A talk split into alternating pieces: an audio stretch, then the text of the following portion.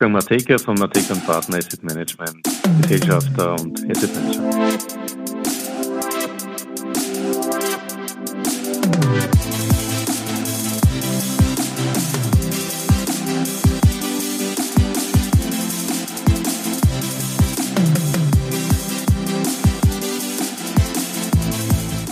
Ja, herzlich willkommen wieder zu Triple M. Matekas Market Memos donnerstags auf Audio CD.at. Heute macht sich Wolfgang Mateka Gedanken über die Lehren, die sich aus 2023 ziehen lassen, um uns den Weg ins neue Jahr zu weisen. In dieser Folge hat Wolfgang auch einen Ausblick auf 2024 parat. Eine seiner Thesen, der WBI wird den ATX schlagen. 2024. Welche Lehren lassen sich aus 2023 ziehen, um uns den Weg ins neue Jahr zu weisen? Wo liegen die Erkenntnisse? Was hat uns überrascht? Auf makroökonomischer Ebene war wohl die größte Überraschung die Widerstandsfähigkeit der Realwirtschaft gegenüber dem Zinsschock, der sich vor allem in der Solidität der Arbeitsmärkte manifestierte. Dies gilt insbesondere für die USA, wo sich das Wachstum sogar beschleunigt hat. Die Inflation wurde teilweise sogar als Wachstumsturbo genutzt global und die Notenbanken als zu umschiffendes Übel ins Wirtschaftsbild importiert. Wenn sich in 2023 eines gezeigt hat, dann wo und wie die Flexibilität innerhalb der Wirtschaft die manchmal massiven Politbremsen zu umgehen vermag. Nun ist 2024 vor der Türe und Geopolitik bleibt uns offensichtlich mit Ukraine und Palästina evident. Taiwan ist noch verdächtig still. An diesen letzten Tagen des Jahres geben immer wieder etliche Marktteilnehmer ihre Erwartungen für das neue Jahr bekannt. Nachfolgend ein paar Auszüge und Feststellungen daraus. So, die Preissetzungsmacht der europäischen Unternehmen nimmt rapide ab. Die Konsumenten bekämpfen die Inflation durch Sparen. Der Wandel am Arbeitsmarkt vollzieht sich allmählich, bremst aber Konjunkturprozesse. Der Markt für Bankkredite in der Eurozone ist mittlerweile zum Stillstand gekommen. Deutschland steht vor einem tiefgreifenden Wandel seines Industriemodells von der Automobilindustrie bis zur Chemie. Frankreich dagegen erlebt die schlimmste Immobilienkrise seit, seit rund 30 Jahren, auch ohne Signal. China überholt Deutschland und Japan als führenden Fahrzeugexporteur. China hat aber keine globalen Ökonomiemotoren, um den Einbruch des heimischen Immobiliensektors auszugleichen.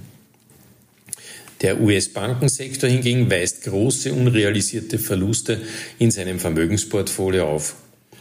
Die Fed dürfte bisher äh, früher als bisher erwartet in die andere Zinsrichtung schwenken. Angesichts der schlechten wirtschaftlichen Lage in der Eurozone hat die EZB ihre Geldpolitik zu stark gestrafft. Auch das wird sich rasch ändern. Angesichts der klimatischen Bedingungen ist die Dekarbonisierung der Wirtschaft ein Gebot der Stunde. Carbon Capture and Storage wird als Lösung ins Zentrum gerückt werden. Der Welthandel dagegen hat sich stark fragmentiert und wird diese Fragmentierung ausweiten. Künstliche Intelligenz wird erkennbar als Wirtschaftsmotor wirken. Und sollte Trump wiedergewählt werden, wird der Welthandel deutlich disruptiver als damals 2016. Ach ja, und es gibt auch ein paar provokante Erwartungen, die da wären. Japans Wirtschaft wird so stark wachsen, dass die Bank of Japan gezwungen wird, ihre Geldpolitik zu straffen und die Zinsen massiv zu erhöhen. Der Yen springt danach in die Höhe. Robert F. Kennedy Jr. steigt in den Wahlkampf ein und gewinnt. Künstliche Intelligenz wird zum Börsenbetrug verwendet und in der Finanzbranche amtlich reguliert. In der Eurozone wird die Rechensteuer eingeführt, was einen Exodus an Vermögen auslöst. Und mit der Hinwendung auf Carbon Capture and Storage steigt der Ölpreis auf über 100 Dollar. Ach ja, und wie werden sich die Kapitalmärkte in diesem Dschungel bewegen? Anleihen sollten ein angenehmes Jahr haben, auch weil die Notenbanken verhalten, aber doch die Zinsen senken werden. Aktien sehen ebenso freundliche Zeiten, denn die Hinwendung auf Dividenden- und Cashflow-Generierung wird von einer Zunahme von M&E-Transaktionen begleitet. Rohstoffe sehen eine Abwendung von seltenen Erden hin zu neuen Produktionsansätzen bei Batterien, alternative Energieerzeugung und der Chemie. Small Caps werden Large Caps schlagen und innerhalb der Small Caps werden Technologiewerte outperformen.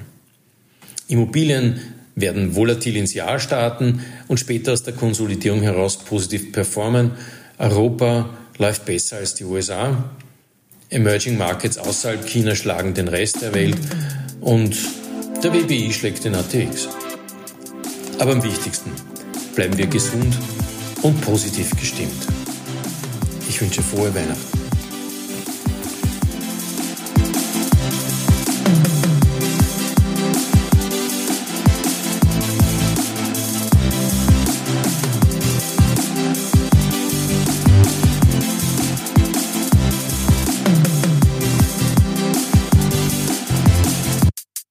Wolfgang Mateka von Mateka Partner Asset Management, Gesellschafter und Asset Manager.